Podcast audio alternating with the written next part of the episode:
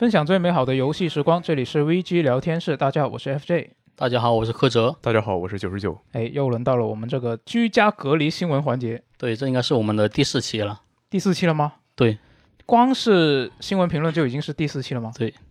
哇，我都没有注意到。那你算一算也差不多嘛。我们从十七号不就在家里待着了吗？嗯，呃，对，是的，这都就已经大半个月了。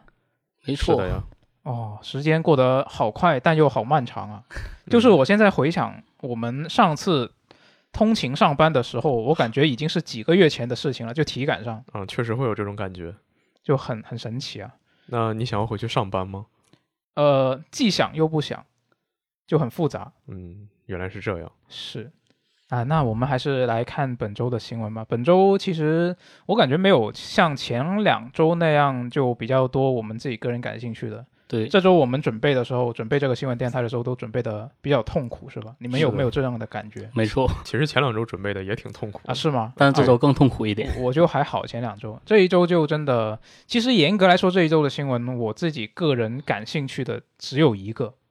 或者一个一个半吧。严格来说，这个星期我感兴趣的新闻就没有。真的吗？真的，一一个都没有，就一个都没有。我其实也基本上没有。上周好像还是聊了部。跟动画有关的吧，嗯，然后这周可能就 没什么特别想聊的，嗯，那反正我们就直接开始吧。啊，第一个刚好就是我放在第一个的，就是我自己个人感兴趣的，就是这个 Remedy 的新闻。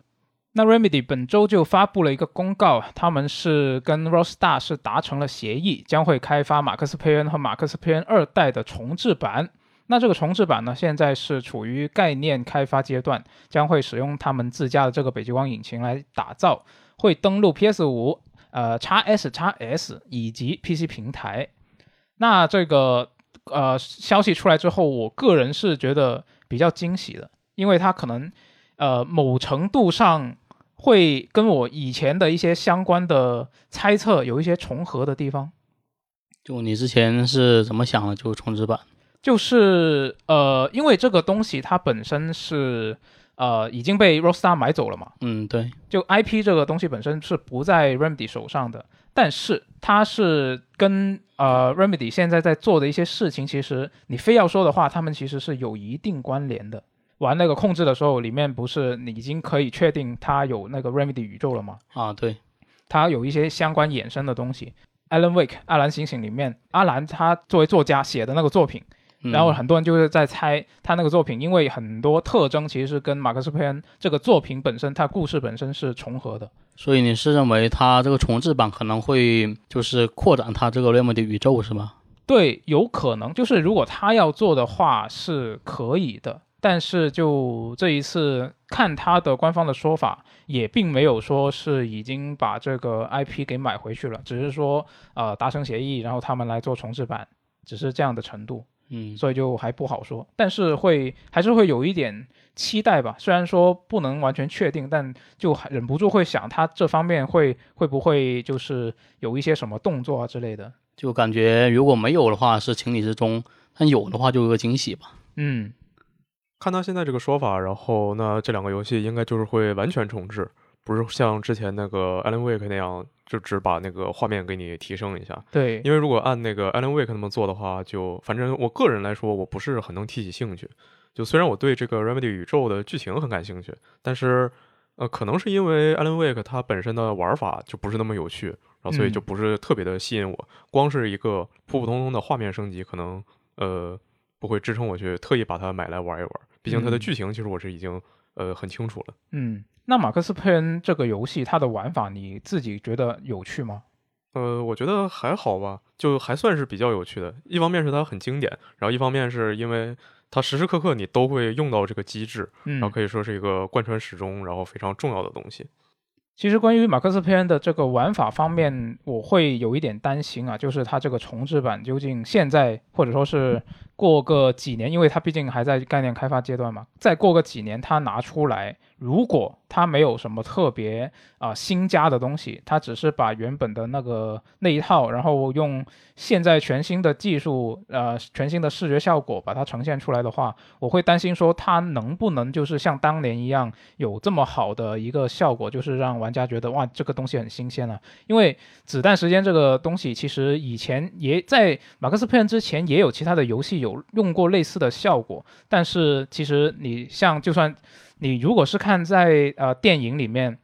它也是类似嘛？你看幺九八六年的那个《英雄本色》吴宇森的作品，它就已经有子弹时间这种东西了。但是实际上，它真正这个东西啊、让大众所认知到，或者说是更加的推广开来，其实是在一九九九年的《黑客帝国》嘛。那其实游戏也是类似的，马克思佩恩也是，虽然他不不是第一个做类似效果的东西的的作品，但是实际上它就是一个被认为是首个真正实现这种效果的游戏嘛。就由它推广开来这个实战时间嘛。对，是的，就真正让大家知道的，是因为它嘛。那所以这个东西在当年其实是一个很有新鲜感的东西。那现在其实有很多游戏它都已经有用到了。你看像，啊荒野大镖客》系列的那个死亡之眼，然后你动作游戏里面也有很也很常见嘛，类似的一些慢动作的，比如说猎天使魔女系列的魔女时间啊，然后还有一个极度恐慌系列，还有三上真司白金做的那个征服，其实也有很多类似的东西。那经过了这些年来，大家已经对这个东西已经见惯了的情况下，它可能就没有办法像它当初首发的时候那样带来那种惊喜的感觉。所以你是认为就是它最初的卖点就是子弹时间，然后现在就是游戏圈就已经这段时间就不是什么稀罕事了嘛。对啊，然后如果就是没有什么其他新的地方，它就会你就会觉得，可能它这个重置版就不太吸引你。呃，就不是吸吸不吸引我的问题吧？我觉得这个，对他他对于玩过他的老玩家，以及对于呃只是听过名字或者说是完全不没听过的新玩家来说，他的呃那种吸引的程度是不一样的。嗯，就因为毕竟对于老玩家来说，他能够呃，如果假设这个是一个我自己很喜欢的一个系列作品，嗯。然后他用最新的技术来最新的一个现代的视觉效果来重新做，那其实他就算不加什么新东西，那我还是会喜欢的，我还是会买的。但问题就是，对于其他玩家来说，这就不好说了，啊，因为对他们来说，他们没有那个可所谓的情怀加成嘛。嗯那所以就我是在想，如果他没有在里面加一些新的东西的话，可能效果会没有像当年一样的这么厉害吧。嗯然后其实除了玩法方面，其他方面我也会有一些比较在意的地方，就是比如说这个初代初代的马克思佩恩，其实他因为呃成本的问题、资金的问题，所以其实他那些角色的脸模其实都是他工作室里面的成员以及他们成员的一些家家人啊、朋友啊那之类嘛。然后比如说初代这个主角的脸模就是 Sam Lake 嘛，嗯，就那个创意总监。那现在，呃，二代的时候，他 Rockstar 是已经把这个东西拿过去了，当时的脸模已经不是 Sam Lake 了。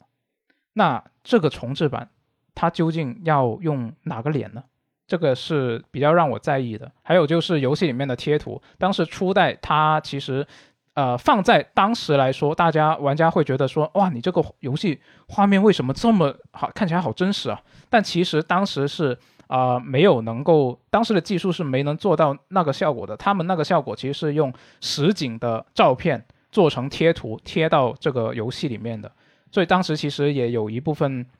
那些开发者啊是觉得说啊，你这个明明就是作弊，你不是你不是真正做一个模型出来让它做的很真。而是你去把那些现实的照片贴上去了，你这是作弊。当时其实有一些这样的争论，但是这个也是成为了当时这个作品它的一个特征嘛。那现在它要用现代技术来做的话，它其实就不需要这样了。那我觉得也可以说是它会，嗯，削弱了一点它的一些原有的味道。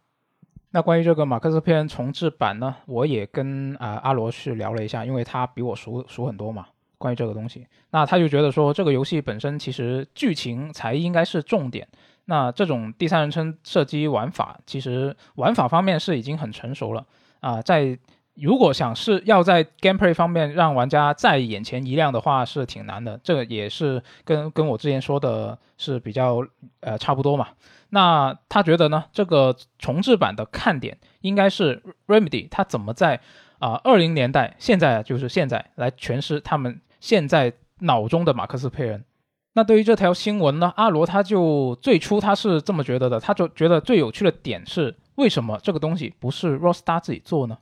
因为马克思佩恩三在首年是卖出了啊四百万套嘛，然后后续的销量其实没有公布过啊，但是这并不是一个常卖的系列嘛，所以就可以参考服务器关闭的时间。那阿罗就觉得呢，首年四百万对于 ROSTAR 来说是不算多的，因为恶霸鲁尼虽然官方没有公布过啊，但是全平台加起来大概是至少有两百万吧。因为啊，这是一个单人的校园题材，然后没有前作基础的游戏。那你再对比对比 GTA 啊，然后大镖客啊这两个系列就更不用比了。那么在这样的情况下呢，Rockstar 是类似一个投资人或者说是发行商这样的一个身一个身份。那换言之呢，这是 Rockstar 对自身最近的条件来做出的一个最有利的判断。那结合疫情以前以及目前旗下他们旗下的几个主要项目的情况来看呢，开发的成本和预计的收益其实是不匹配的，所以才会做出这样的一个选择。也就是说呢，对于 Rockstar 来说，它是在握有这个马克思佩恩 IP 的情况下呢，让这个 IP 的创始工作室去做这个游戏，才是一个比较好的一个选择吧。他们只要出钱。啊，你可能也有一些技术支持啊，但是阿罗觉得概率可能不高，以及他觉得会有大概率的是将这个游戏的发行权也留在自己的手中，这样做它的性价比是最高的。我觉得这确实是一个比较成熟的思路吧，因为像很多厂商，就比如说像疫情吧，就你要我要开发新游戏，那肯定是居家办公效率不是很高，嗯，就疫情肯定会有影响。对，那如果你又想，你手上又正好有 IP。然后可能也没那么多时间和精力开发新游戏，啊，把 IP 就拿出去给别人做，吸引来投资，嗯，这也是一种比较好的办法。然后感觉一些手里就有 IP，然后就是自己可能来不及做，或者就是不太想重启的作品，可以参考这种模式嘛。嗯，我觉得有一点很重要的就是 Remedy 对于这个马克思佩恩这个 IP 来说，他们不是外面别人这么简单，对，他们是创始人呐，嗯，那他们肯定。呃，可以说没没有人比他们懂马克思佩恩吧，应该可以说是吧？那所以给他们，我觉得阿罗这个分析还是很有道理的。嗯，那阿罗就觉得说，这个你与其说是去在呃在考虑就是 Rockstar 为什么不自己做，你不如说为什么 Rem Remedy 愿意做这个事情？你看，原现在 Remedy 它现在已经公布的项目主要是这个《阿兰醒醒》二代嘛，然后它还有一个 Control 的那个多人游戏。嗯，对，是的。然后其他呢？其他你看这个 Remedy 宇宙里面啊，也许有可能会有的，我可以再盘点一下。首先第一个是啊，控制的二代，这个应该会有，因为毕竟第一部啊还不错嘛，就这个口碑啊各方面。就假设它真的有一个二代，它是不是叫控制不好说，但是肯定会有一个，我觉得肯定会有啊，应该会有一个作为它续作的一个东西，就剧情的延伸是吧？对，是的。然后就是量子破碎的二代。这个应该可能就没有了，对，就太太久远了，我感觉不是久远的问题，就是它的 IP 在微软手上，嗯，这个是一个问题。然后呢，就算这些东西它有，就算有的话，可能现在也只是处于一个概念的阶段，甚至是新建文件夹。那无论现实里面他们怎么想，但是从玩家能够接触到的角度来看呢，Remedy 最对自己的老作品是有感情的。比如说，你看，你看游戏里他们做的那些彩蛋就很明显，他们几乎每一个游戏，啊，可能早期的没有啊，但就是他现在的那些游戏，基本上都会对之前的游戏有一些相关的联系在里面，可能有些比较深，有些比较浅。那与此同时呢，也完全可以说，这个量子破碎和控制都是沿用了马克思篇的经验来做的这个现代的游戏。那这个事情是谁发起的不一定，毕竟马克思篇系列已经十年没有续作了。但是呢，阿罗就觉得这个 Remedy 肯定是一直有做这件事情的意愿的。那么现在是不是就是因为这个呃阿兰醒醒的二代开发不算顺利，或者说是一些其他的什么原因导致他们需要更灵活的调整已有项目的推进，而开始了这一个马克思佩恩的重置版的开发呢？那如果马克思佩恩重置版的开发和市场的反馈都比较顺利的话，那接下来的剧情也许会是 Take Two 收购 Remedy，然后 Remedy 就推出这个马克思佩恩三部曲的终极版《飞喷爆》啊，这是他的一个整活阿罗的一个猜测。然后罗斯特他还说，希望 Xbox 的他们也能好好学一学，就毕竟现在黑曜石已经在他们手里了嘛，就赶紧让黑曜石把这个《辐射新维加斯二》给做出来，正义干脆贝塞斯达。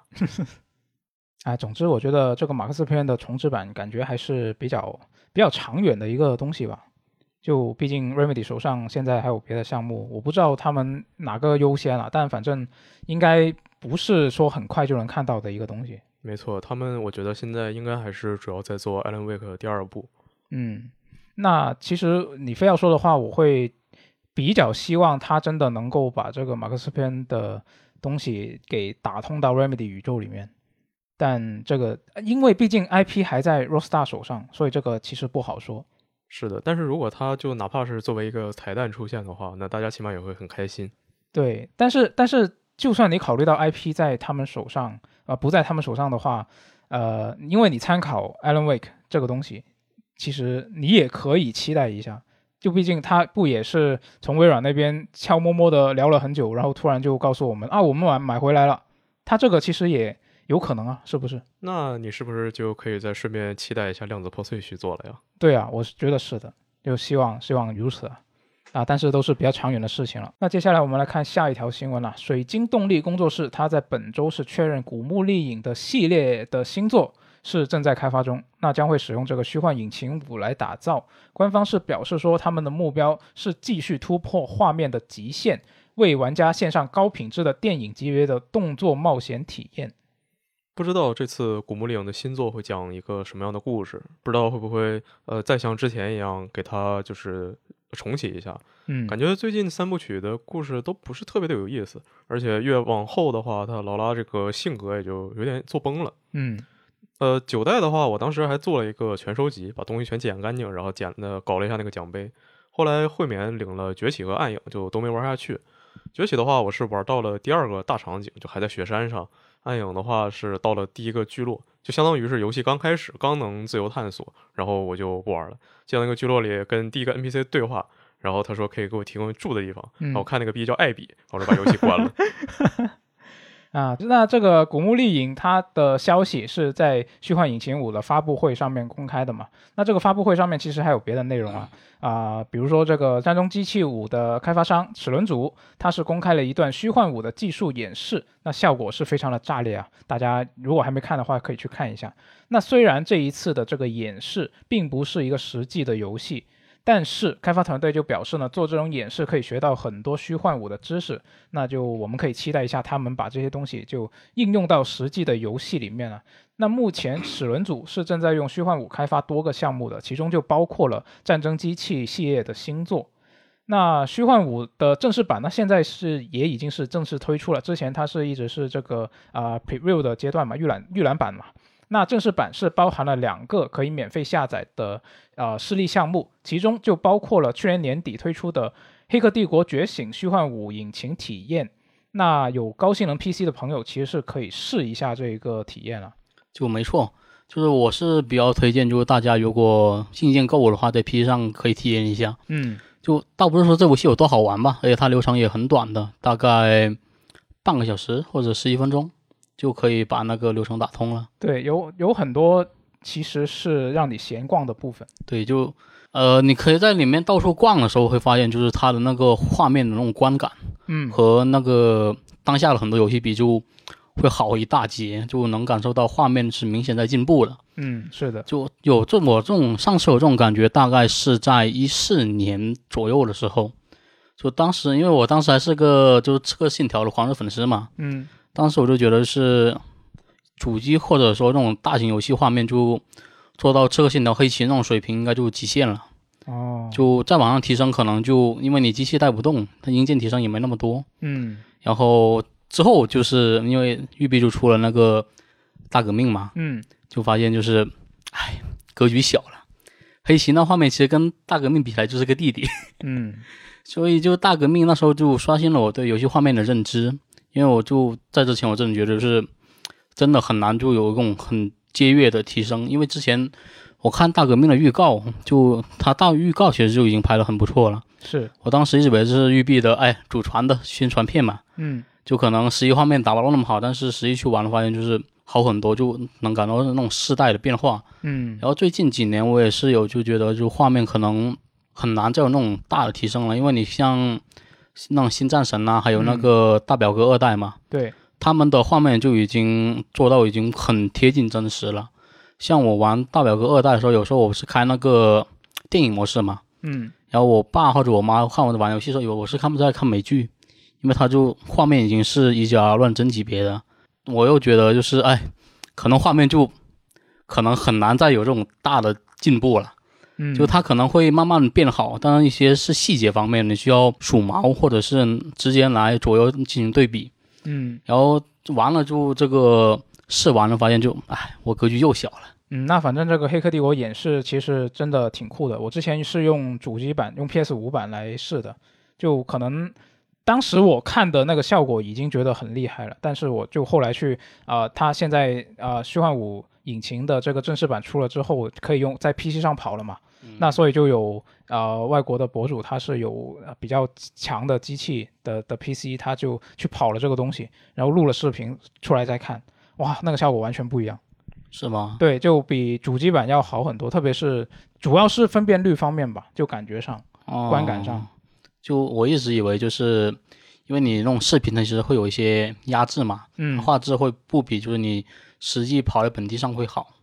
它它可能是压制方面有一些就是呃注意了这方面，就没有让它嗯压得太厉害吧。但反正就是啊、呃有条件的朋友都可以试一下，就是实在是没有 PC 的朋友也可以用这个主机试一下，次世代主机啊。嗯，前提是，那刚好说到这个次世代主机，我们来看一下这个次世代主机游戏相关的一个消息啊。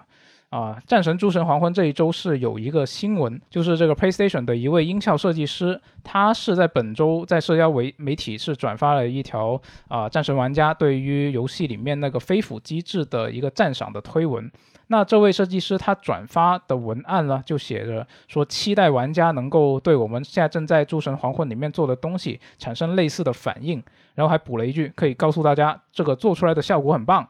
那不少人就都觉得说这是在暗示说，《诸神黄昏》里面是不是有另一个跟利维坦之斧机制类似的武器呢？然后大家就猜这应该如果有的话，应该就是雷神之锤了吧？就其实我之前看一些报道，就是说他们这个飞斧机制其实是就参考那个漫威宇宙里那个雷神的锤子，他会自己招回来嘛，对，就灵感其实就来自这的。嗯，那所以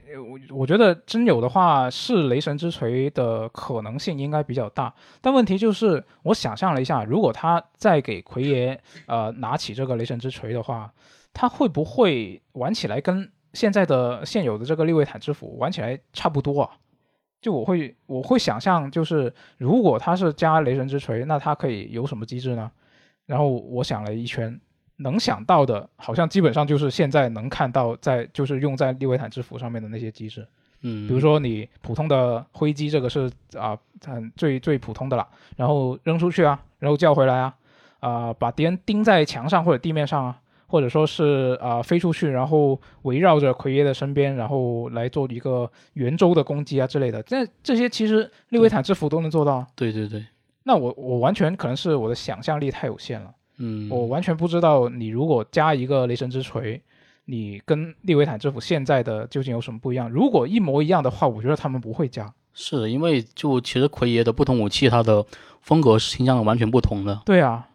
就很难想象。他可能是呃，因为北欧神话它里面说妙尔尼尔你扔出手是一定能达到目标的，嗯那说不定就现在有那个斯巴达之怒，就是徒手跟人砸嘛，然后大不了是把地上东西掀起来扔人，然后那可能你在拿着武器的状态，然后也会有一个新的斯巴达之怒。哦，这个倒是可以，但是这个就感觉变成了是武器对于奎爷本身能力的一个增强，并就不是说这个武器它本身特独特的一个能力了。也许只是一个武器类似的 buff 呢。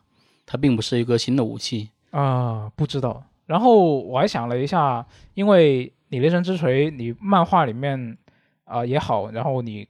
原原设定里面也好，它其实都是可以用这个雷神之锤抡起来然后飞行的嘛。嗯，那会不会奎爷也能做到这一招呢？但可能如果你这个做了的话，对它整个游戏的地图设计就会是一个有比较就动摇根基的一个东西了。它嗯可能是、对啊，因为你看初代里面老父亲他连跳都不会，那二代里他直接就能飞了，那地图还有机制好多东西全都要大改。是这个可能性应该比较小。那说不定二代的主角是真战神，然后哦，老父亲只是一个附属品，所以就给他加一真战神拥有一个全新的机制。哦，哎，但是啊，你这么一说，我怀疑他如果真战神才是主角的话，那可能利维坦之斧都没有了呀，那就变成了一个雷神之锤给他用，也许就是武器都传给儿子了呢。那不好说啊，嗯好难想啊。就是在听我们节目的各位，如果你有什么想法的话，也可以在评论区告诉我们了。这个真的，我觉得思考起来还挺有趣的。这个问题本身，对，不过就现在也不知道二代的最终 BOSS 会是谁嘛。嗯嗯，比起说这个到底这东西是不是雷神之锤呢？就假如说它真的是的话，那就雷神从现在的这个宣传片还有它本身的地位来看，它怎么也应该是类似于初代里巴德尔一样的定位。嗯，然后你不可能说是，呃，他就是跟个什么山怪一样。那你不给雷神 扬了，那你怎么能拿到雷神锤呢？开场就给他开口笑了。呃，那那就像只不过像那个巴德尔一样，一开始脖子给你拧断，然后但是雷神不会复活，所以一上来就拿到雷神锤是吧？啊、但是但是我觉得也还是可以说过去嘛，就是你不把雷神作为最终 BOSS 就好了呀，你可以是找奥丁啊，因为毕竟之前官方是说过战神的这个北欧之旅，它会在这一步完结嘛，就不会有第三部了嘛。也有可能雷神是这一部的那个女武神，啊，万一呢？哦，对，就女武神性质的，它并不是那个主线的 BOSS，但你可以去挑战它。呃，女武神，女武神王不比巴德就有挑战性吗？啊，这么说好像也是啊。对，诶，那刚好说到索尼的新闻，接下来有一条索尼的传闻啊，就之前索尼不是公布了全新的 PS 加的订阅服务嘛？那第三档会员里面是可以玩到 PS 三的游戏的，但是就只能通过云游戏的方式来玩。不过在本周呢，这个外媒的编辑啊、杰夫·格勒布他就在自己的一档直播节目上透露，他从消息来源处就听说了。索尼可能正在开发一个解决方案，来尝试在 PS 五上通过模拟器来运行这个 PS 三的游戏啊。就我觉得这个呃传闻也许是真的，嗯，就呃我们就以这个传闻是真的来分析一下，对，嗯当它是真的来分析一下。就呃如果他们真的在研究这个 PS 三模拟器嘛，嗯就说明他们其实想扩大就是第三档，就最高那档会员的那用户规模。嗯因为之前我一直觉得，就这档会员他不是有一些云游戏啊，还有还有一些就是一些抢先试那个试玩资格嘛。对，这种这种其实最适合那种大主播的，因为他们就是为了就是抢抢首播嘛，嗯就会花很多的精力，然后这种其实最适合他们的。那还有真正的大主播难道不是在游戏发售之前，索尼就会给他们游戏吗？但是但是不能播呀，但是不能播啊，这是个问题。那我觉得他们给的会比他这个抢先试玩的还要更早。他抢先试玩，普通人都已经能玩到了，那应该他那个提前版也可以播了。对，他应该会有一些抢先呃让他们播的资格。嗯，嗯这这也不好说。还有一种就是那种不差钱的用户嘛，就是既然我要用你这服务，那我就一定要买最顶的那个服务，嗯就我直接预算拉满，你最好的都给我。所以呢，就是所以就最高那档嘛，是 PS 三的云游戏，就我就没把它列入考虑范围，因为现在云游戏的体验你也知道的，就是其实都不好。嗯，我也试过很多云游戏，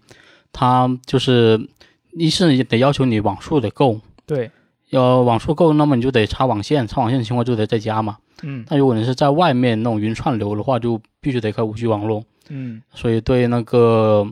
网速要求很高，而且延迟其实我感觉也不能像就不能代替于那种本地游玩嘛。嗯，挺明显的，有很是多那些延迟都。嗯，所以就和就我是有见过，就是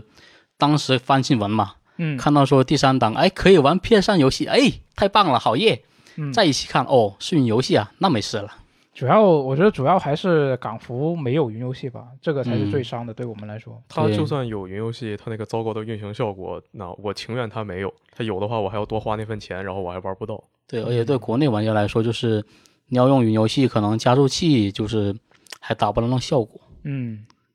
反正是就是它这个 PS 三呃不好在这个 PS 五上实现，有就是就有人说到它那个就比较特殊的架构嘛。嗯然后一说到它这个架构，我就想到当年索尼宣传的时候说拿 PS 三模拟地球。啊反正这个传闻呢，我希望它是真的。啊如果是假的，我希望它是真的；如果它是真的，我希望它早点实现。嗯就我真的特别想玩到一些 PS 三游戏。不过仔细想的话，就算这个东西实现了，那些游戏没有中文，的还是没有中文，然后就记了。我又没有那么想玩了。嗯，说到索尼的这个订阅服务嘛，这一周有个新闻是说，有欧美玩家他是发现可以通过某种手段以半价获取最高一档这个 PS 加的订阅服务啊。那他们发现的办法呢，就是先在一个特定的页面，然后用五十九点九九美元买到一年的 PS Now 的权限。这样的话呢，就可以在新的订阅服务推出的时候呢，自动转换成啊一百一十九点九九美元一年的最高的那一档的会员资格，然后还不需要支付额外的费用。那有玩家就说呢，他们已经把这个会员的权限给续给他续到直接拉满啊，续到二零三一年了。那索尼在发现了这一个薅羊毛的行为之后呢，就撤下了现有的半价年费 PS Now 的购买选项。那现在玩家就只能以八点九九英镑的价格来按月购买这一个服务了。这个其实就感觉就得和微软那边做对比嘛。嗯，就你看，就是我们都知道隔壁的西瓜皮有多便宜嘛，对，服务也不错，而且这么多年来就薅羊毛，就是微软的羊毛就没什么风险。像之前那个 PS Collection 不是帮人代理，然后被把那账号办了嘛？嗯然后拿微软这么在对比这事件，就觉得就索尼可能有点抠门，对吧？嗯，首先就感觉这个它订阅服务就很神秘，我们都懂嘛，就你这个做订阅制肯定不是为了做慈善的，是，做做订阅制肯定是拿来赚钱的。但是就对于怎么用服务来赚钱，就微软是很在行的嘛。嗯。像订阅服务这边，如果我们跳出游戏嘛，就还有 Office 三六五，然后这 Office 三六五是可以用那个家庭订阅的，然嗯后它每年可能会以一个很便宜价格，就我之前考虑过买这个，但哦，后面我是用了另一个那个写作软件嘛，嗯当时当时了解发现，就是它单独订阅是很贵的，但如果你家庭订阅会很便宜，就很白菜价。然后呢，就是像微软自家的 Win 十和 Win 十一嘛，它刚出的时候不都是会有一段时间给你免费升级吗？对，它的免费升级其实是这样的，就是如果你是盗版的话，这时候升级也是可以转到正版的。是我就是这么转过来的。对，所以就是它的理念是，只要你用它的服务，它就肯定能赚你钱。嗯然后，如果微软开了，就用那么多精力开辟市场嘛，就证明了这种订阅制服务在游戏圈有市场的，而且是可以靠它赚钱的。嗯，然后索尼这边在新出这个订阅服务，相当于是后面的追赶者嘛，对就，他得花更多的资源，就才能赶上那个微软提前布局这几年的进度。就像当初拼多多，如果你就是成为一个市场巨头，它其实是靠了很多很多东西的嘛。嗯不然之前就市场就是网购就是淘宝、京东，到后面才有拼多多嘛。但拼多多当时也是，呃，也不评价他的行为嘛，但是就付出很多东西嘛。嗯然后，所以我觉得就是如果索尼想把那个订阅制做好，可能唯一办法就在第二档会员里，它不有个那个游戏库嘛？对，它可能得给一个玩家无法拒绝的就豪华的游戏库，就不然就感觉他做了这个新的订阅制就做了个寂寞，嗯所以我就很期待他之后那个游戏库的那消息啊，我的观点可能就跟你有点不一样。啊，是吗？对，因为其实微软现在它的订阅服务是领先，但是你要如果你看它的用户数量来看的话，毕竟它还是一个正在啊、追赶索尼的这么一个阶段嘛。对它索尼这边会的那个用户量会更多一点。对，所以其实你，我觉得就不能说他现在微软那么大方，就是因为他啊、被薅羊毛也无所谓，更主要还是因为他们现在啊、是为了争取争取这个用户，争取份额，然后他在索尼的后面追赶，而且他们是确实有本钱嘛。但是嗯。索尼它毕竟是在用户方面占了一个领先的位置，那它其实就不需要像微软那样大幅的让利，嗯，他现在需要做的是稳住现在的状况，然后再一点一点的把这个呃份额去继续拉开距离嘛。嗯那所以其实其现在双方的这个策略不一样，可能还是更主要还是因为这方面的原因嘛。嗯而且你看，我觉得索尼推出订阅服务，它并不是一个就对他来说，并不是一个进攻手段。我他不是要我要靠这个订阅服务我来打败这个西瓜皮，对，而是他有西瓜皮这个东西，我也有，我得有一个类似相当的东西来呃让我的用户可以选择，我不能嗯。把这一块的这一个细分的领域全部给拱手让给微软了，它是一个哦防守的动作，我觉得，这种思路其实也可以，因为就是它最低一档其实和现在的那个会员是一样的嘛。对，但如果有 PS 这边的用户觉得啊，隔壁西瓜皮太香了，我们也想要，但其实也有一个选择是吧？嗯，所以我觉得它现在推出订阅服务，主要就是为了人有我有，嗯，就它并不是说真的要我要把出出一个大招，然后把它按死什么的，嗯。它还最主要还是一个防守的动作。那所以现在你觉得索尼很抠门，我觉得它主要还是它没有必要去那么大方的把这些利润都让给玩家，让给用户，这是它的一个底气吧，我觉得可以说是。那也许之后随着双方这个用户数量慢慢拉近，可能情况会有变化，但是目前来看可能没有那么快吧。对，那么说完索尼方面的消息，我们来看接下来几个跟育碧有关的新闻。嗯首先呢，是育碧在本周宣布将停止《幽灵行动》断点的内容更新。嗯，呃，这个游戏呢，它在出的这两年里，就一开始大家都知道嘛，它表现特别烂，所有人都在骂它。是它出了十几个更新，一点点加入了各种各样的细节，然后加了一些就玩家想要的机制，然后还加了一些联动任务。然后它是从一个垃圾变成了一个勉强能玩、勉强能看的垃圾。就用罗斯特的话说呢，断点属于那种你把一袋大米忘在了橱柜里放了一年，然后现在被隔离了嘛，然后你就想起你家没有物资了，所以你把这袋大米翻出来，你发现里面已经生虫了。不过你经历一系列的筛米啊、洗米啊、煮米，然后放了各种佐料，把它做成炒炒饭，折腾这么长时间呢，它终于能吃了。但它也就这样了，它就是一份炒饭，它不能成一个正经的菜。哦，呃，我看了一下社区评论，就其实因为它这个更新，你虽然不能说它更了多好，而且其实它现在有些剧情它其实还到底是没更完的，嗯，但是就它这个态度，起码让社区不少人还是就看评论能看出他们是真的喜欢这个游戏。嗯，我呃，其实在这个游戏出之前，我特别期待，我特别想玩嘛。啊，我也是，对，然后一看这个评测，我炸了，那就算了呗。当时正好还有一些别的游戏要玩，然后但是现在呢，又看到关于这个游戏的消息，然后我就明知道这个游戏不行，但看到它之后，我又再次格外的特别想玩，就很神秘，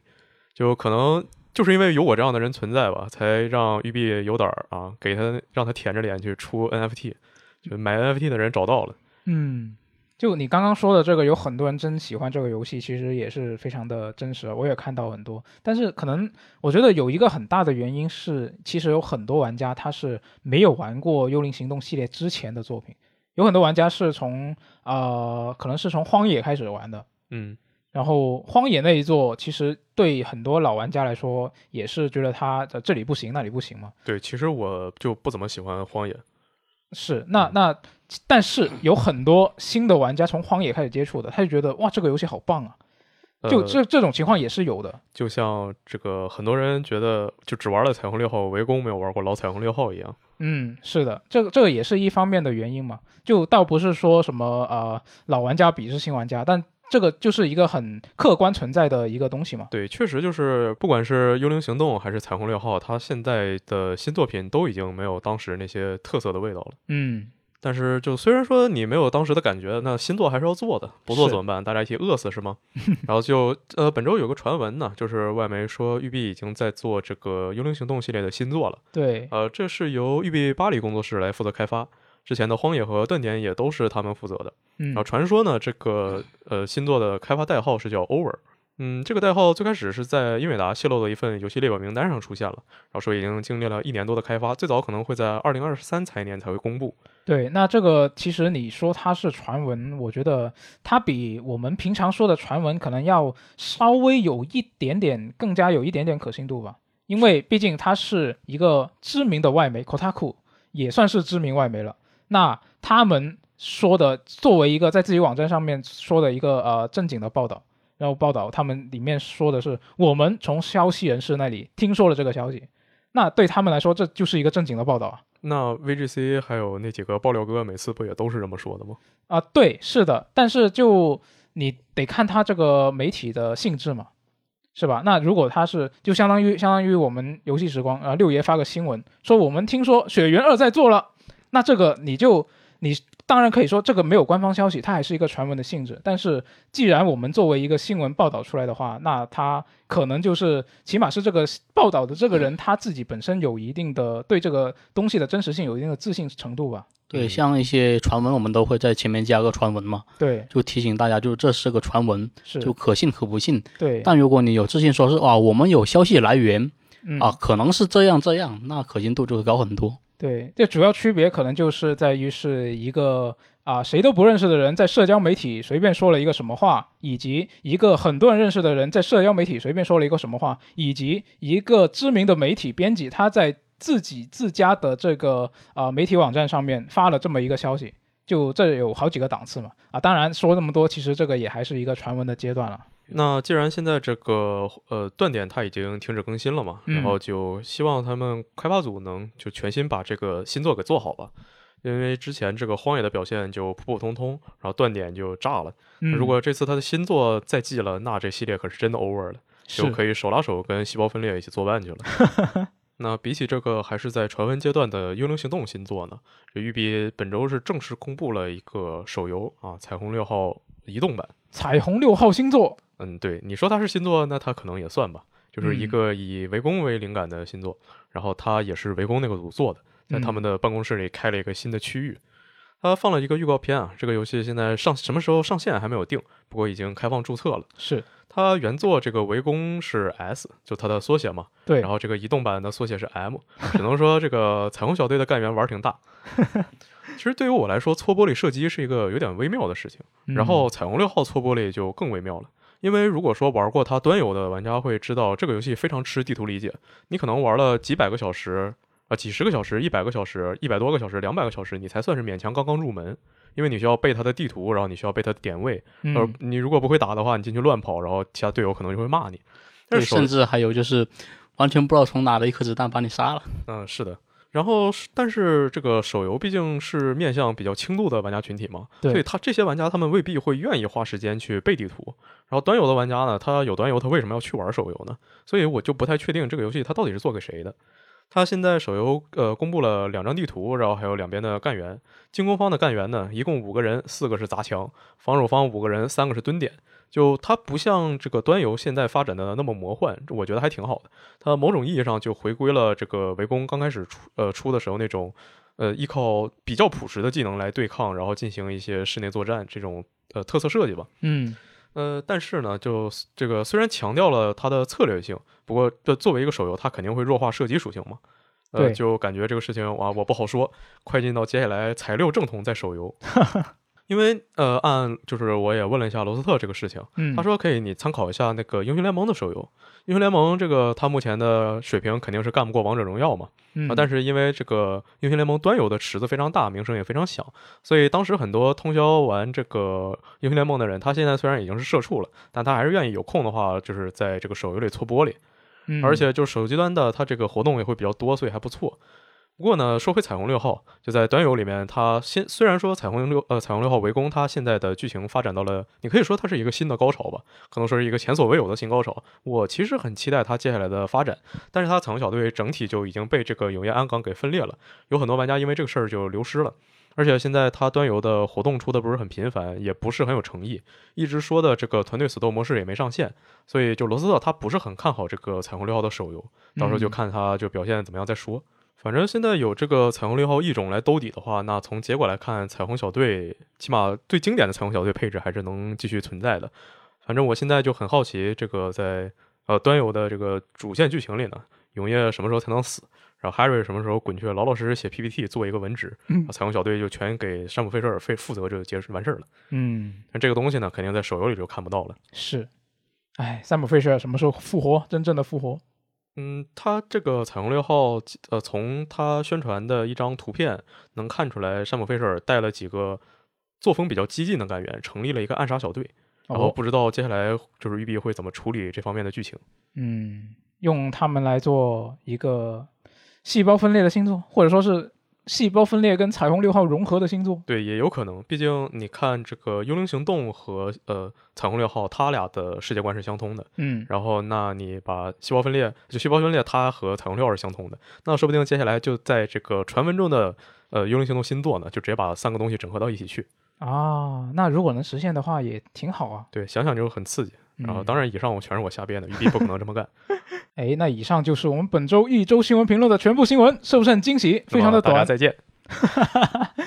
啊。这这确实这一周的新闻，呃，我们感兴趣的想聊的比较少啊，所以我们这一周的节目就啊、新加一个环节，就是聊一下我们毕竟现在在啊、疫情期间在隔离嘛，已经被隔离了大半个月了，再聊一下我们最近的近况嘛。那现在现在我觉得啊、最最常做的一个事情，可能就是每天也不是每天吧，就是非比较经常的，我们要做这个核酸检测，或者说是天抗原，早上起来就看一下那个街道群嘛，来楼道群，对楼道群，但看一下是你早上起来看的话，可能就已经来不及了。对，已经来不及了，对，一般都来不及了。因为它有很多时候其实是半夜通知的，然后半夜，比如说十二点，有一次是十二点钟告诉你说啊、明天六点我们要检测什么的，嗯，对，如果说它是十二点、一点、两点，那我还真都能看见。昨天晚上其实就是其实已经是今天早上了。啊，今天早上我是四点睡的，然后早上我就被狂暴的敲门声吵醒。我打开手机，然后我发现他四点半发了个通知，对，然后我就正好没有看见。就非常的离谱。当然，这个这个也不是这个呃楼道负责人的错，他也很辛苦，就是他可能可能得整晚通宵不睡这样子等通知也很辛苦。嗯，然后什么啊、派这些抗原这些物资啊，也都是他来负责，其实真的很辛苦啊。那反正这个也没办法，我们就只能配合嘛。然后除了做这个抗原啊、做这个核酸之外呢，另外我们现在很常做的一个事情就是抢菜。刚好因为经常需要做这个呃检测的时候需要早起嘛，那早起正好就抢菜啊。然后呃，盒马啊、叮咚啊这些渠道，其实我们都有在试，嗯，就是他们的时间刚好是分开的，就刚刚好可以错开来试啊。比如说这个叮咚，它是六点钟刷新这个运力，然后我们就六点钟打开这个，我是用小程序，不知道你们你们是是用 A P P 还是用小程序？我也是用小程序的。对，那小程序，然后到到点六点钟 就打开，然后它就开始崩溃，就六点钟准时崩溃，然后你就疯狂的刷新，然后挤进去，然后有可能可以抢得到，然后到八点钟就到这个河马，河马也是同样的情况，就准时它就。啊、河马它现在是变成八点了哦，现在变现在是已经是八点钟开始刷新这个运力了，之前其实它变过几次嘛，嗯，呃，在初期的时候，它还会是可以，就是你按像正常像以前一样，就是你在各种品类里面选购你想要的东西、啊，对，就想要什么选什么。对，然后就买就是啊，然后到现在就变成了只能买那些捆绑销售的一些礼盒。对，就大礼包。对，这种其实也可以理解吧，因为毕竟你准备这些东西，就省下了那种就是给每个人不同的不同需求的人去啊、呃拿那些货物去分配来包打包的这个工作就省了嘛。毕竟现在需求量也很大，嗯，那所以不过问题就是我们可能就会不得不去买到一些我们其实不想买或者说是不懂得怎么处理的一些东西。对，像我之前买的是一个有很多那种拉面啊那种嗯，那种套餐，但里面有一个奶酪棒，我其实不是很喜欢吃奶酪，但是它里面都有，嗯所以也不得不买了。对，然后像之前买那个，我跟苏活去抢购盒马的一个大礼包，它里面本来是有有蔬菜，然后有肉类，然后有带鱼，有还有水果什么的，我印象中。然后后来买回来，因为它我也不知道为什么，明明大家都是抢大礼包，为什么买到最后它有些东西又缺货了，但有些东西还能买。所以到我们我到我跟我跟苏活下单成功的时候，那个礼包里面就只剩下蔬菜以及带鱼了，然后就 买了一个买了一个带鱼回来，然后带鱼其实我之前不知道怎么处理，然后我就跟家里人问了一下嘛，其原来还挺简单的，就普通用盐腌一下，下锅煎就可以了。诶，但是我们买的这个带鱼，我上网看了一下，原来这彭于晏啊，应该很多人都认识的一位明星，他原来是住在长宁区的，然后他那边是发了菜嘛，就社区发了菜，然后他也收到了带鱼，我看了一下那个包装，我们好像是同款的带鱼，就这个疫情之下，你就可以跟明星或者说是什么大老板吃一样的东西。那么，请问什么时候 VJ 聊天室可以重新和日坛公园再一次联动呢？然后可以顺便联动一下《跟宇宙结婚》节目，然后呃，FJ 和各位老师一起聊一下炖带鱼的话题。炖带鱼我不会啊，我只会我只会直接接呢。哦，那你们就说不定可以交流一下呢。交流一下是吧？然后啊，我们还可以自己蹭一下他们的热度。不过我基本上就是早上起来啊，这个看一下，那个看一下，哎，哪个能抢呢？哪个都没抢到。然后就什么也没抢到嘛，很生气，手机往旁边一扔，开始干活。过了半天反应过来，我早上忘打卡了，结果算迟到。这叫什么啊？这个东西没抢到啊，钱扣七百多，直播间也给我封了。哎，你你没买东西，我以为你是不需要，原来你只是没抢到吗？就其实我感觉还是我的生活阅历太少了。就最开始的时候刚说要封嘛，然后说封到五号就能解封，我就信了。你就信？我觉得说那我东西肯定够我撑到五号啊，问题问题不问题不大。嗯啊。然后就而且就当时我打开美团，我看了一眼，就有个美团买菜的页面嘛，对，它里面就所有东西全都在，对，是的，我就一直以为就随时都能买啊，那我完全不慌嘛，我也以为是，然后我就记了，我看它我看它显示说呃呃商户未营业，我以为它是最初以为它是什么到早上九点或者说是几点的时候开始营业嘛，然后我就每隔一个小时打开看一下。它就一直都是未营业的状态，就像你打开外卖软件，所有的店都是啊，明天早上六点开始营业。对，每明天六点就变成了明天六点，啊，这个就很很有趣啊。然后除了我们抢菜之外呢，其实我们社区也是有一些送菜的活动，就是也也 也不能叫活动吧，就是已经有有一有一些菜是配送到给我们了，我们是拿到了一次。那我听说是有很多网上看到有很多社区，其实也还没有我算，我们也算是比较幸运了。嗯，就虽然说他这一次送的东西就并不是说我们平常或者说不是我自己个人比较想要的东西吧。啊，他送了什么呢？他送了一包冷冻的鸡翅根，然后一扎那个蒜苔。这个蒜苔很有趣啊，我一开始其实不知道这个是什么东西，因为啊家里印象中有吃过，但是比较少。然后我自己也不会去买这个，因为不知道怎么处理嘛。而且蒜苔比较贵，其实。对，就呃，而且而且这个东西很有趣的一点是，在不同的地方，这个东西大家对它的称呼是不一样的。对。然后一开始不知道是什么，我就去为了去查这个东西它要怎么处理嘛，我去查找视频嘛，然后你得搜关键词是吗？嗯。然后我去搜，搜搜到了其其他各种各样的东西。对，呃，比如呢？比如我们那边叫做。啊，青蒜的东西，哦，然后有人把它叫做蒜苔，然后这个蒜苔有人把它叫做什么大蒜，然后我心想，那那个一个一个的大蒜，他们叫什么呢？他们叫蒜头。虽然这个蒜头我们在广东也叫蒜头，还有叫蒜瓣的。对，是的，反正这个东西就是在很多不同的地方，它叫法不一样。你拿出来说，拍个照，问大家这是什么东西，然后你得到了十几个假答案什么的，就很有趣这个事情。哦，我们那边倒是一般就叫蒜苔或者蒜毫。嗯。有有地方起来叫蒜苗的那个地方，对，是的，是的。但其实就蒜苗啊，真的很很神秘啊，这个东西。就所以大家啊，不过这个没看到照片，可能大家也不知道吧。就我们到时候可能在电台视频版里面贴一个这个照片，然后大家可以说一下你们那边这个东西究竟叫什么。你把这期电台的封面用上这个，用这个来做封面是吗？是的。啊，也好像也不是不行。那除了这个蒜苔之外呢，我们还收到了像洋葱啊、白萝卜啊、胡萝卜啊，还有一些很小的那种芋头。那种小芋头呢，其实，在我们广州，呃，基本上是中秋的时候才会吃这种芋头。所以我感觉它现在可能是不是不是那个季节，所以我做了一次做来吃，然后效果不是很好，做的不好吃。我吃蒜头一般都是那种那种扣肉，扣肉里面放蒜头嘛，蒜头。啊，芋头是吧？芋头对芋头，我在想蒜头扣肉这个很新颖啊，芋头是吧？但是你说的那种芋头是那种很大个的，对，很大个切片的，就小个的，其实我很少吃。嗯，对，这个，所以其实这一次他送的这些东西也是呃，让我有一点就是尝试的一些自己之前从来不会去尝试的一些食材嘛，像那个刚刚说的蒜苔，我也是自己试着炒了一下，啊，也挺好吃的，也不是特别难。这算是给自己增加了一个新的呃菜谱吧。那你们可以借这个机会自创一些新菜啊，就比如说刚才说的什么蒜头扣肉啊，然后你再搞些像什么 红烧青团呐，然后什么姜丝炒土豆丝啊，好可怕，你都可以试一试。我感觉就呃这次送送的菜里面，然后我比较就喜欢去吃的，可能也就只有胡萝卜了。哦，那如果你要做的话，你要怎么做？就炒胡萝卜嘛，然后或者就把它切了直接吃。你就直接你炒的话是胡萝卜清炒嘛？呃什么都不放别的？可以啊。哦然后就呃以前有段时间我还特别就喜欢胡萝卜馅的饺子，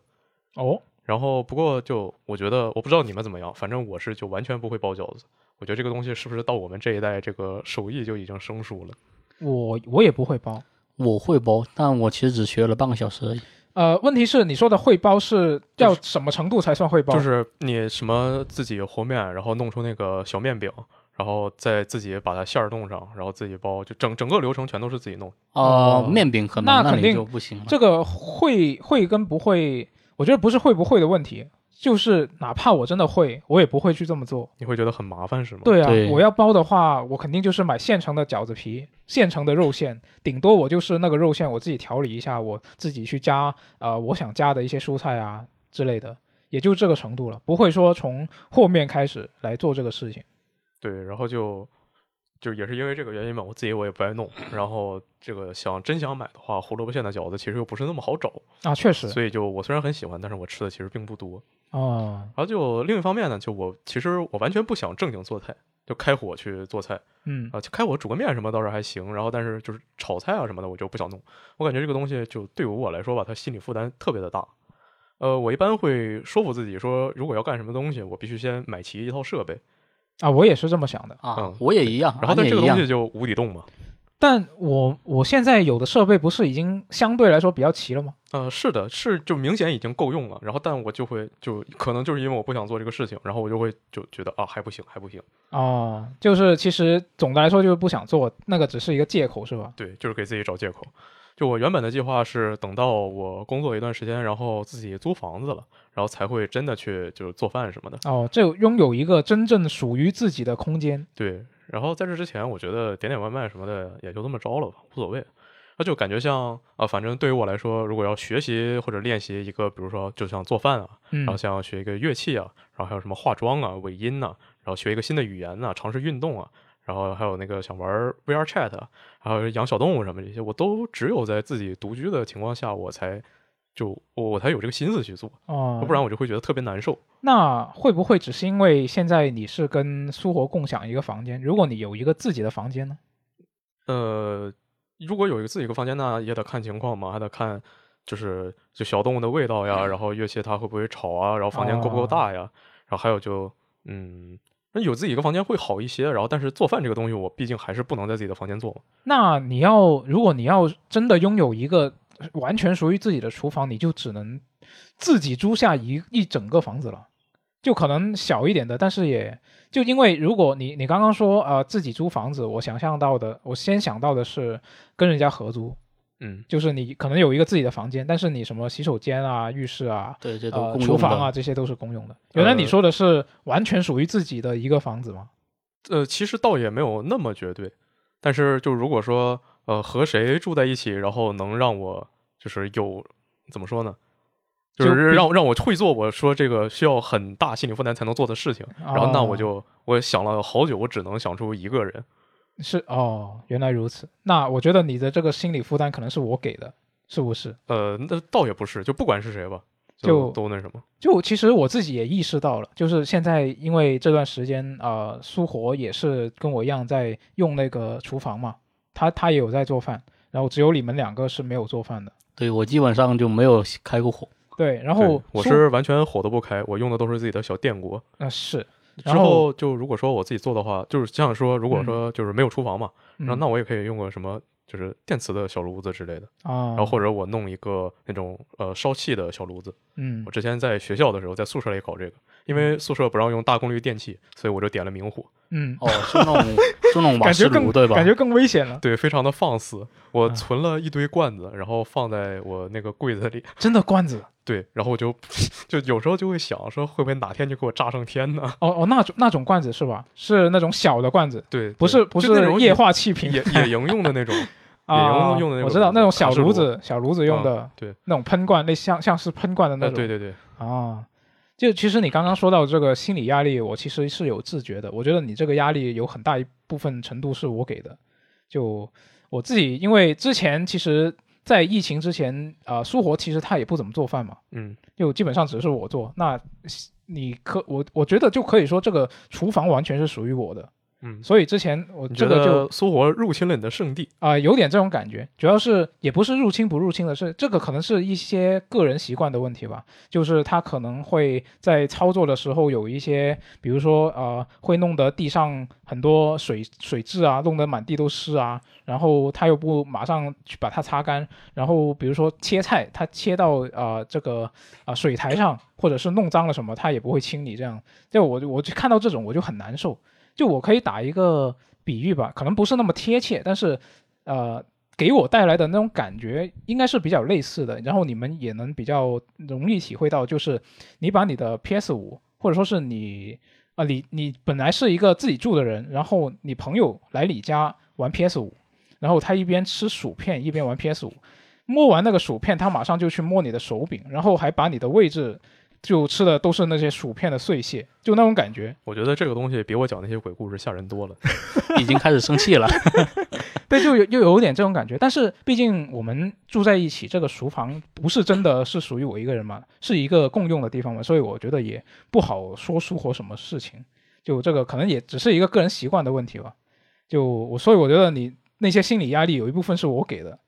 就这个我也也是有自觉的。呃，其实就倒倒也不至于，就主要还是因为我不知道为什么，就只要旁边就有别人在的话，啊然后就很多事情我就都做不了或者做不好。这就感觉不自么严重吗在是吧？对，哦，呃，就比如说，嗯、来了之后，除了说我们现在这个录电台嘛，有时候还会录一些这个呃，像视频评测的稿子。嗯然后就我在录这个东西的时候，就虽然是我是自己一个人在那个演播间里录，然后嗯旁边完全没有人，但我一想到这个东西到时候会放出去，然后好多人听到，我就浑身难受，我就一句话都说不出来。啊，就现在平时就哪怕是录一个，就我可能没有很多话要说的一个新闻电台，然后他会比我之前就普通的状态一个月说的话还要多，然后我就觉得这个压力非常大。也有可能是因为我们的就工作用交流其实用的是 QQ 比较多嘛，嗯，就能用 QQ 就不开口。对，是的，我们是这样的。对，那这这是一个原因是吧？你觉得？嗯嗯，但是但是你现在也其实我感觉你也干了挺长时间了，还没有还没有习惯吗？呃，就干了这一段时间，但是呃，主要大部分时间就还是就普通的写东西嘛，嗯，就还是不需要说话的。哦，意思就是应该多录一点，习惯一下对，呃，我不好说。被要进去了。啊。但是但是最近最近你我看你也比较忙是吧？你在忙论文是吧？嗯，对，最近我就天天在写那个破论文，然后好不容易昨天，呃，也不是昨天吧，今天吧，嗯，在录这个东西之前，我用谷歌生草翻译机翻完了我的就是法语初稿，然后啊交给老师了。为什么是用机翻的？就我以为我以为这种都是因为你是法语专业嘛，嗯我以为你都是逐字逐句的自己翻译的。呃，就算专业的翻译，他们也有专门的翻译软件哦，原来如此。啊。当然，就其实主要还是因为我在，哦 就因为因为我实在是我我有点我有点来不及了，啊，我有点赶不上了，嗯然后就先机翻一下交上去，反正之后怎么我怎么都得改，那我就先这样，我差不多校对一下，我给交上去再说。哦，就也因为这个事儿吧，就心里很虚，心情复杂。嗯就录这个电台的时候，我还经常看，就是就我不需要我说话的时候，我看一眼手机，我看我导师会突然找我什么的。啊，有什么动态之类是吧？对，嗯，然后就因为就总要写论文嘛，就也没心思玩游戏，就会觉得说，哎，我这论文还没写完，我在这玩游戏啊，怎么回事啊？然后就就论文没写完嘛，那我就就就其实我现在我不算是毕业状态，我也没正式入职 VG 嘛，嗯然后但是就是工作内容还是要做，那我论文我也要写，那哪个比较重要呢？那肯定是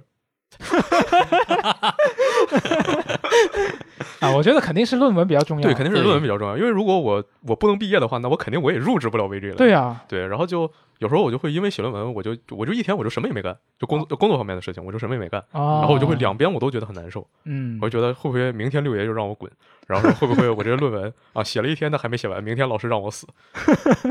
这么夸张的，然后就因为也没心思去正经玩游戏嘛，然然后就虽然买到 PS 五，它有那个呃。它那个呃 collection 那个合集里里面有很多就是我特之前很想玩的游戏，然后也有一些我在 PS 上没玩完，然后就想在 PS 五上以更高水平来玩的一个游戏啊，但就都没心思玩。嗯就偶尔晚上放松一下啊，憋不住了小 A 一下，然后跟朋友一起打打 Apex，然后这这个游戏啊真的乐，最近又出现了一个，它出了一个新的挑战，你哦打完那个挑战呢，有概率你的 FOV 会被卡住一个固定值，啊你就不能调了。然后这我觉得还能接受。他昨天我玩的时候，他又出了一个新的 bug，是你打完那个挑战之后，你在开镜瞄准的状态，你不能转视角，啊，就等于我一开镜我就罚站，我就在那站桩，然后就被对面人打死了。然后死了之后，整个画面就变得像一个万花筒一样，天天旋地转是吧？就就所有东西就往一个点去聚集去扭曲。哦我就觉得这个游戏真是绝了。嗯然后就 Apex 它最近呃新出的一些漫画呀，还有就是下赛季也开始预热了，它剧情的新发展还算是挺让我期待的。然后，但是其实我还是如果可以的话，我更想玩些别的。就目前计划说这个跟朋友玩一下这个《盗贼之海》，因为我之之前自己一个人玩的时候就感觉呃船都没有开得很利索，然后就嗯也希望说如果说呃大家有什么跨平台游戏的选项，然后可以给我推荐一下。嗯除了玩游戏呢，然后平时一些有空的时候就还是看剧嘛。然后最近我看完了五季的《孤国春秋》，然后还在继续追这个镰仓殿的十三人。孤孤国春秋的话，它是就是一个讲呃当时维京人在英国的那些事情吧。哦，这不跟就是对，就是《刺客信条：英灵殿》的那段历史嗯啊。当时我是先看了《维京传奇》，然后追完《维京传奇》，看了这个《孤国春秋》。它这个《孤国春秋》会比《维京传奇》更偏史实一些啊。当然，为了好看嘛，魔幻的地方还是那么魔幻的。嗯哦，这个剧它以前就前三季是 BBC 拍的，然后四五季是网飞拍的。我不知道为什么，我感觉就从第四季开始就就明显就不好看了。啊，他是连制作团队都变了吗？嗯，那我不太确定。然后就因为它这个它的原著小说也没有中文，然后我也就没有看过，我不知道是他是不是他改编的有问题，还是他原著小说就确实写的呃这段的剧情就不是那么的有趣。嗯然后反正就还是给看完了吧。就因为因为是最近刚更了第五季，然后我前四集剧情我也忘差不多了，我就整个重看了一遍。哦而这个镰仓殿的十三人呢，他是就日本的大和剧嘛，对他讲的就是呃北条氏帮这个源氏建立镰仓幕府的这个故事。他目前刚播了十三集好像，然后现在还是就在跟平氏打仗。后来的后期的话，就毕竟他叫这个名字嘛，他可能会转成一个宫斗剧。他这次这个导演呃三国兴起就也比较擅长拍一些呃很多人在一个小环境里就互相交流，然后推这样推进剧情的就是这种类型的东西。嗯嗯，我差不多是从一四年那个《军事官兵卫》然后开始看这个大河剧的。不过就我也就比看的都是关于战国那几部，像什么《真天丸》啊、《麒麟来了》什么的。然哦后中间它有什么呃呃世世冲青天，然后还有中中间还有一部讲奥运会的，就更偏就其实它也不算是近代是吧？对更偏近代的，它就我就不会那么有兴趣去看。哦呃，幕末时期的我就只看了，后来补了一个一零年的《龙马传》。嗯，哎，你看大河剧，你看你看日剧是只看大河剧是吗？呃，不是啊，就是普通的日剧我也会看，但是看的也不能说比较少吧，因为普通的就是和大河剧、历史剧相比的那种普通的日剧，它毕竟数量比较多嘛，嗯，所以对，总数来看，我其实呃看的是差不多多的。嗯然后，但是我要说比较喜欢的话，就一定会认真去追的，那还是大河剧。哦。啊，你哦，你看大河剧应该主要还是看就是那段历史，你自己感不感兴趣是吧？就是选择看不看这个东西。呃，对，呃，因为那个以前的话，大河剧他会选一些就是真正的实力派的演员来演，嗯，然后这几年就一方面就拍的也不好看，另一方面就反正就种种原因吧，他这个大陆率收视收视率挺惨的，嗯，所以他就找了很多呃当下非常火的这个演员来演，比如说这次这个镰仓店，它的主演就是小栗旬嘛，嗯，然后里面还有这个新垣结衣，然后他的旁白是长泽雅美，嗯。然后不过因为我其实就不管是哪国的，我不是很能对上演员的脸和他的名字，所以我不是很在意这个事情。原来如此。呃，就因为大河剧它会比较长嘛，它一嗯般是一个片子会有五十集左右，然后会播一整年。如果说这个东西要一直追的话，如果它是个普通剧，它拉这么长一直追，我可能就追不下去了。是，所以毕竟它一星期还更一才更一集，然后但是就大河剧它毕竟是个历史剧嘛，然后如果说对这段历史就稍微有一些了解的话，就可以大概知道它的结局啊，还有它的剧情发展脉络。然后在这种前提下，可以看一些它剧情要怎么创新，然后怎么演绎，就感觉这样还挺有意思。嗯，然后有一些你知道他这个人物的命运会怎么样，然后你再看他，就就就可能说你明知道他就这个，就有时候这这个这一集刚开始你看到这个年份，然后你就知道这这集里谁谁谁要便当了，啊，你看他就是怎么样，就感觉还挺感慨的。嗯呃，这次他毕竟讲的是这个镰仓时代的事儿嘛，就讲那个原平和战，所以就就有些看动画的听众可以跟《平价物语》那个动画，然后对比，就看两方，就他们着着重的点也不一样嘛。然后在这个大和剧这边，你可以看他讲一些政治啊，讲一些什么的。然后另外一边，你可以就是他的画面画面特别好看，然后就是剧情也是比较感人那种，然后音乐也特别好听。哦，而且就就还是说这个历史剧，你知道它的一个大概的结局嘛，然后就嗯不存在被剧透的问题了。哦，我在玩游戏，然后还有就是看剧啊、看小说什么的，就就可能我比较偏好这种东西，也有这样的原因。哦，就是就不怕被剧透，也是一个吸引你的点，是吗？就其实我本身是不怕剧透的，我甚至有些东西我会就特意去找它结局，哎，这不就跟我差不多？对，然后特意找它结局，然后再决定要不要去体验它。嗯然后但是就还是说重点还是看这个过程吧，因为毕竟大合剧它会选一些就是。嗯，不是在历史上不是那么出名、不是那么重要的人物，就你可以说他有点历史暗面的角色那种的感觉。嗯然后讲一个呃演绎的故事，就因为他们也一直强调自己说并不是纪录片嘛。嗯呃，虽然当然呢，他们也有一些就很出名的角色，像什么呃丰丰臣秀吉啊、真田信长啊，也都拍过好几部。但是就看一些小人物故事，其实还挺有意思的。哎，那你选那些呃，就是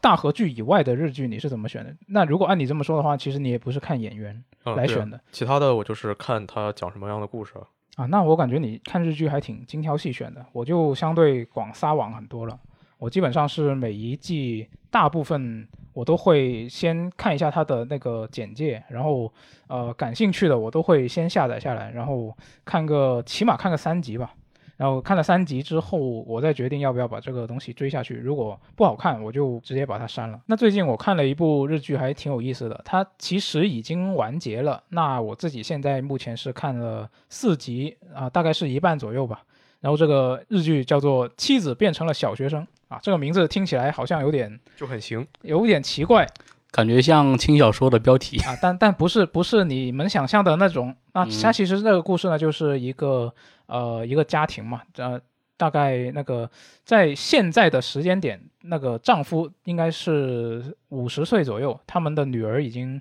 啊、成年了，二十岁出来找工作，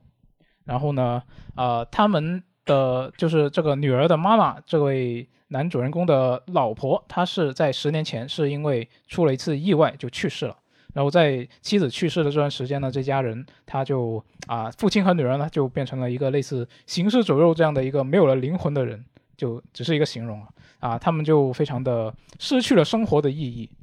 啊。原本是一个非常幸福的家庭嘛，那十年后，这个女儿出来找工作的时候呢，突然有一个小学生跑到他们家，然后跟那跟那个男主人说：“我是你的老婆。”然后跟那个女儿说：“我是你的妈妈。”当然一开始这所有人都不信嘛，但实际上他就用自己的实际行动去证明了他真的是那个可能是他的妻子的一个转世。就他做了很多，比如说是说出了很多他妻子才会知道的事情，比如说什么最后一次家族旅行时候的一些细节啊，然后比如说什么他们的结婚纪念日啊，然后他还会很会做菜，因为他那个妻子本来啊、是一个就是啊、算是厨师，就类似这样的一个做饭的职业吧，反正就是。那所以就是后来就啊、遇到了很多问题嘛。那他变成了小学生之后，他现在有他自己的家庭，他有一个妈妈，他的父亲好像是呃离婚，然后离就变成了一个单亲家庭，然后也有很多很多各种各样的事情。呃，那这个妻子是就是相当于他的意识附身到了这个小学生的身上吗？呃，我现在还不知道他是附身还是一个转世，但反正他现在呃演到第四集的那个状况就是他好像是没有了，呃，他作为这个小学生这个人的一个呃怎么说呢，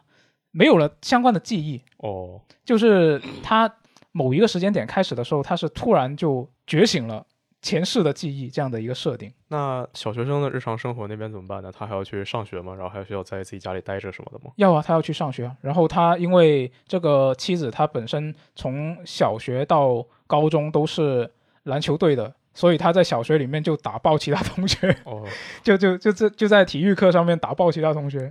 不过如果说这个你让我回到就是回到小学，然后让我去做小学时候那些什么数学题，嗯我还真未必做得出来，因为就有可能，就我现在能想到的一些做法，那肯定都是五六年级的初中、高中的做法。嗯那在小学，就你没有学过，他就不让你这么做，你这么做就算你错嘛。啊，对啊，你这么说也有道理啊。但是这个剧里面这这方面可能就没有展现。好的，然后这个剧还有一个让我比较有好感的点，就是它里面那个女儿其实是会打游戏的。然后其实之前有很多日剧，它里面出现一些玩电子游戏的画面，它通常都会是是一些比较老的游戏，老到是什么红白机啊那种。那如就如果说在日剧里，然后说打游戏什么的，那我首先可能想到这个，呃，假假面骑士啊，就是靠我一命通关。然后再之后的话，就会想到说那个 F 十四那个光之父亲。对，然后那再有一个的话，就是那个昨晚过得很愉快吧，嗯，是那个经典的啊真有你的呀 SE 那个出处。是就我就为了这个游戏，呃，呃不是为了这张表情包，然后去看了那个剧，但我觉得那个剧好像不是特别好看。对，不是特别好看。但问题就是你刚刚数的这一些，基本上啊，除了假面骑士啊啊啊，假面骑士你要非要说的话也是啊，其实他们都是一些游戏主题，它本身就是一个游戏主题的题材嘛。没错，但我刚刚说的就是，如果它不是一个游戏主题的这么一个剧的话，它就通常不会有特别新的游戏在里面出现。但是这一个剧，它明明不是一个游戏主题的题材，但是它你可以看到他那个女儿里面，她在玩《生化危机四》重置版呃，是什么然后它平台呢？啊是什么平台，PlayStation、PS 四哦，啊，他也抢不到 PS 五。嗯居然不是在手手机上玩儿啊！不行，然后，然后他还跟家人联机啊，不是联机啊，就是本地对战街霸五，就非常的硬核。牛逼！就非常厉害。这这也是一个这个剧让我比较有好感的一个点嘛。然后我看这个剧，虽然现在还没看完，然后我就会忍不住有一个想法，就是如果真的有一个陌生的小学生突然冒出来，然后出来自称是你去世的一个亲戚，你然后然后他真的是有，比如说说了很多很多那个亲戚才会知道的事情，然后你会相信吗？嗯，感觉在漫画里见过，但现实里没有遇到过。现实遇到过可还行。就如果真的发生，我感觉更愿意相信这是一场梦吧，因为就就感觉很就很荒诞嘛。嗯，那我现在马上跳一段大神，然后说我被上身了，我就是你的某某祖先，快给我打钱。祖先为什么打钱？那我毕竟我附身到现在这个身体，我很缺钱嘛，我又不知道现在这个身体的什么支付密码什么的。哦，原来如此。啊，那我我我自己就想象了一下，如果是真的有这样的情况，我可能也不会相信。嗯，我会想很多，就是他，我觉得他总有办法，就是查到我的这些相关的信息，然后来来骗我。我总觉得会有这种情况。当然，如果也也得看他这个所谓的附身的这一个人是什么人。如果他真的是一个小学生的话，说不定会相对更容易让我相信。如果他是一个成年人，那就不一样了，是吧？就感觉可能是诈骗，是吧？对啊，但小学生他也可能是就是诈骗团伙故意用来麻痹你的。也有可能啊，但是我就会这么觉得，如果他真的是小学生能做到这种程度的话，那我觉得他的演技很厉害，嗯，倒也是。是吧？他的手段很厉害，那我觉得我愿可能会有点愿意为他这种表演付费，呃，这个心态会不会有点奇怪？是是，好像是有点。就相当于看戏，哎，请继续你的表演。嗯，嗯那柯泽最近有看什么动画，或者有什么想跟我们分享的事情吗？嗯，其实我最近在忙其他事情，像游戏啊或者动画，其实我都很少去做了。哦，最近因为我是刚好在疫情就是封小区之前，嗯，就买了新的电脑，买的是那个有用了 N1 芯片的那个 MacBook Air。哇哦，有钱啊！其实也不是突然想买，就是想换电脑的时候，其实像是考虑了很长时间。蓄谋已久。就其实我嗯，对电脑的要求其实就两点，一个是它的性能要强，就是、呃，可能啊，就你们应该就是 FJ 应该还记得，就是我哦刚来公司的时候，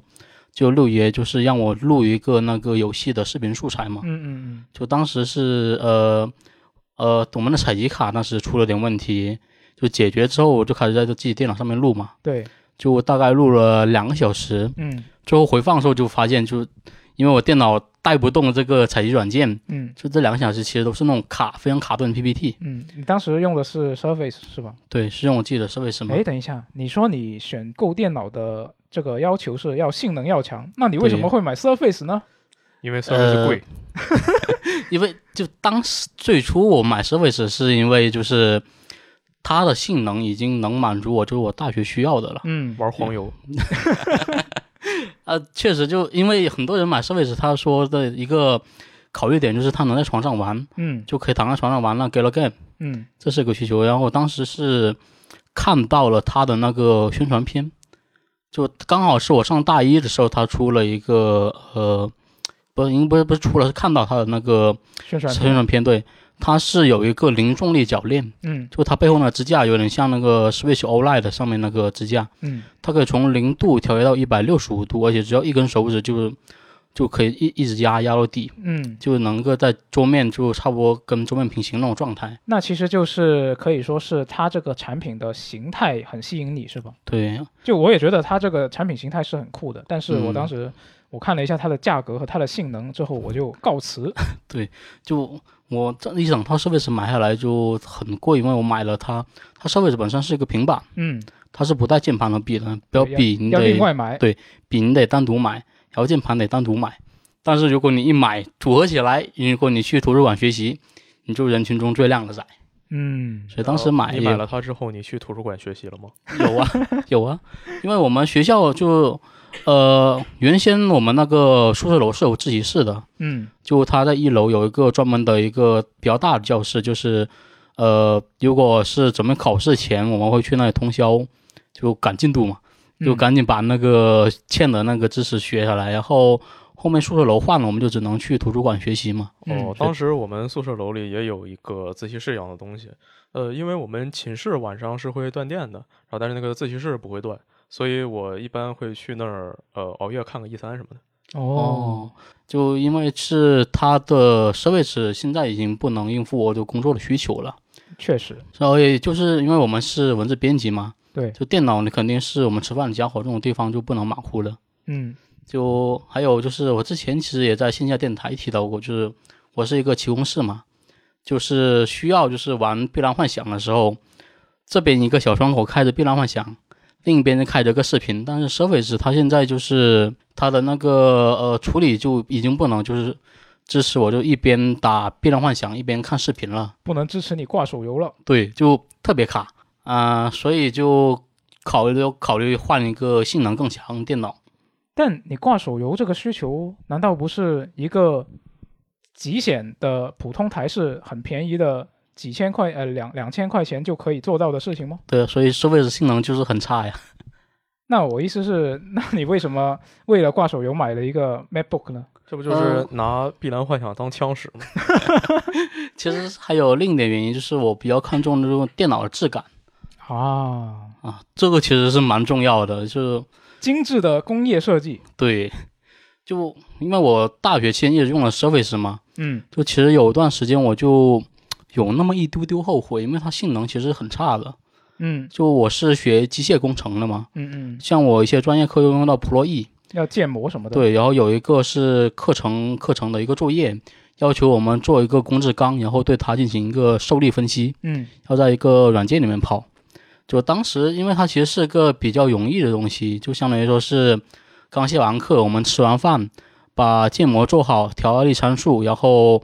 可能干点什么其他事，五六分钟，在那让他自己对跑。五六分钟就能出结果了。嗯然后我发现就是我的同学，他可能五六分钟就把这个模型跑完了，我嗯跑了快半个小时，哦，所以当时就总体来说就还是觉得那个呃性能比较烂嘛。后面就是我们在做作业的时候，就是会一起，因为他作业其实比较难，嗯我们会到那个也找一个空教室一起讨论，就带上电脑讨论这个作业要怎么做。嗯那时候我就发现，就是我电脑可能是不是班上就是所有人电脑里面质感最好的。哦，呃，就你们还记得，就是当初你们上学的时候，大家就同学电脑是怎么样的吗？呃，有的人是笔记本，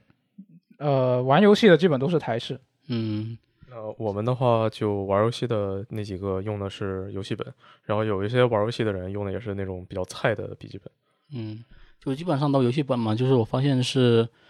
就当时是有一次我是坐到那个教室后面嘛，就刚好往前看，就发现就是其他人电脑就是屏幕都比较灰，屏幕不够亮，嗯那那艳丽度也不够，然后 Surface 当年其实就是它的，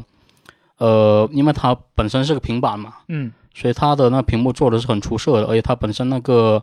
呃，外面是一块那个玻璃覆盖的，所以质感都看着就很好。哦。啊、所以就是换电脑需求，我是考虑了很多，比如说它配置，比如质感，还有一些便携性啊，还有我个人一些工作强度啊，还有预算这综合考虑，我才是选了现在这台电脑。哦，所以这一段时间基本上就是在把数据迁移到新电脑，然后再适应新的系统。因为之前是用了 Windows 嘛，这回就转到 Mac 这边了。就这一个月使用下来，就发现就已经适应新的系统了。因为之前看网上很多人说，就是这两个系统其实差别还蛮大的，嗯但其实是它使用逻辑是整体大致相通的，然后一些细节可能区别，所以想象就差别没我那么大。通吗？我、呃我之前我之前在呃某前一个公司做的时候，有用过公司的那个苹果电脑，嗯，我连怎么去它的桌面我都不知道啊。对，但是啊我就稍微试了一下。呃，因为可能是我已经用 Win 十用一段时间了，它有一个那个桌面嘛，就 Win 十它比较强调桌面，像那个 Mac 这边，它全屏其实你可以相当于理解一个桌面，嗯，所以其实现在大致它的逻辑是已经就比较相似的了。哦，然后现在我就是办公啊、娱乐，其实都已经转移到新电脑了，现在可能就缺一个比较好用的拓展坞吧，因为它本身它电脑只有两个 USB 的接口，嗯，然后 USB-C 的接口，还有一个耳机孔。然后我之前的设备肯定是根据那个 Windows 来选的嘛，对，就它的 U 盘呀，还有一些外接显示器我都用不了。嗯然后我现在不是有桌上有两台那个四核显示器嘛，嗯一台我其实专门留给电脑用的，但现在没有拓展坞的话，我就完全用不了，只能闲置了。哦，就如果有听众朋友知道什么比较好用拓展物，也可以在评论区就推荐一下嘛。嗯不过现在因为疫情的关系，就是下单也快递送不了，所以还是希望上海这边疫情能赶快好起来吧。嗯呃，我知道有个更好的办法，就不需要这个快递也能解决你现在这个问题，说说看，就是把你不需要的东西送给我。嗯，那分享完我们最近的生活，我们来看一下读编往来啊。首先是上周的一周新闻评论，这位叫做简单提的朋友呢，他就说塞尔达延期这个事情呢，他也觉得是为这个新主机护航啊，可以参考这个 VU 那个世代啊，他就说欢迎来刀啊，看一下他会不会有没有猜对了。然后这位叫做翻滚的毒爆虫的朋友呢，他就说会免他是每个月都会去领，白金了很多会免游戏。然后呢，他是推荐咖啡谈话、审判之眼，然后还有龙之皇冠啊、见证者、雪雪屋、雪夜之仪式、艾迪芬奇的记忆这些啊之类的游戏。然后呢，他就聊了一下那个 PS 加的新的订阅服务啊，他就希望呢能够多点没有会免过的独立游戏。那第三档的这一个会员呢，能开通的话呢，他会比较想玩老游戏，最好能够自动加入奖杯功能然后我们上周还有个电台叫再聊艾尔登法环啊，是这周，啊，对，是这周是，这周，对嗯就原本我们是计划是一个线下沙龙嘛，对最后因为疫情原因就变成一个线上电台。对，然后这位叫叶实践的朋友就说，在工作很忙的情况下，就为了不让这这个满汉全席变成冷饭，就只能趁热吃。每天晚上都挤出时间来打，打了一个月，花了一百六十个小时才通关。通关后给他的最大感受就是疲劳感大于满足感。游戏是好游戏，然后体量也很大，但这种体量给人带来的感觉是截然不同的。如果是原来就是花很多时间去玩的时候，会觉得就很很好回味嘛。但现在来看，就量大反而成为了一种缺点。然后这位叫 Killer X One 的朋友说，感觉老头环稀缺的资源也间接成为了他探索地图的动力。比如说往这边走，能不能拿到一个黄金种子？然后这边会不会藏了一个墓地，可以拿到铃兰升级我的骨灰？这个热气球打掉居然能掉黄金卢恩。然后在实际游戏中探索到了这些内容的时候，也能获得不小的满足感。那最后我们来看一下下周的游戏啊，四月十四号会有这个十三机兵防卫圈登陆 Switch，那这个到时候它登录的版本呢也是会有中文的，那希望在 Switch 上玩的朋友终于等到了。然后同一天也还会有这个无名小卒整个入世界，它是要登录 Switch，还有 PS 五、PS 四，它之前是已经登录过其他平台了。那这些平台的朋友也能在这一天是玩到这款作品了。这个《无名小卒拯救世界》，当时我是在 Xbox 上和罗斯特联机玩了一下，嗯呃，它乐趣就还是有的，就还是可以说是一个挺好玩的游戏。不过它联机的话，就相当于一个人是主机，然后副机要进入主机的世界，等于说你可能两个人一起打了很久很久，然后但是副机是我印象里是不会得到任何成长的。哦，它那个进度就就没有是吧？，对，全都存在主机那边。哦，然后就如果说你要和别人联机的话，然后就要注意一下这个问题，嗯要不就从头到尾都联机，要不然就干脆还是自己玩。原来如此。哎，那这周我们想聊的新闻不是很多，就希望下周能够多一点了。这周我们就啊、呃聊了很多有的没的，我们自己的生活。那大家如果听了我们聊的这些事情，自己有什么想想聊的东西，也可以在评论区告诉我们，或者是你觉得之前我们聊的新闻有什么想分享的，你也可以去评论区分享一下你自己的看法。那我们就下期节目再见，拜拜。拜拜 staring bleak. Beer cans, deer's eyes on the asphalt. Underneath our crushed plans and my lies. Lonely street signs, power lines, they keep on flashing, flashing by. And we keep driving into the night. It's a late goodbye, such a late goodbye. And we keep driving into the night. It's a late goodbye.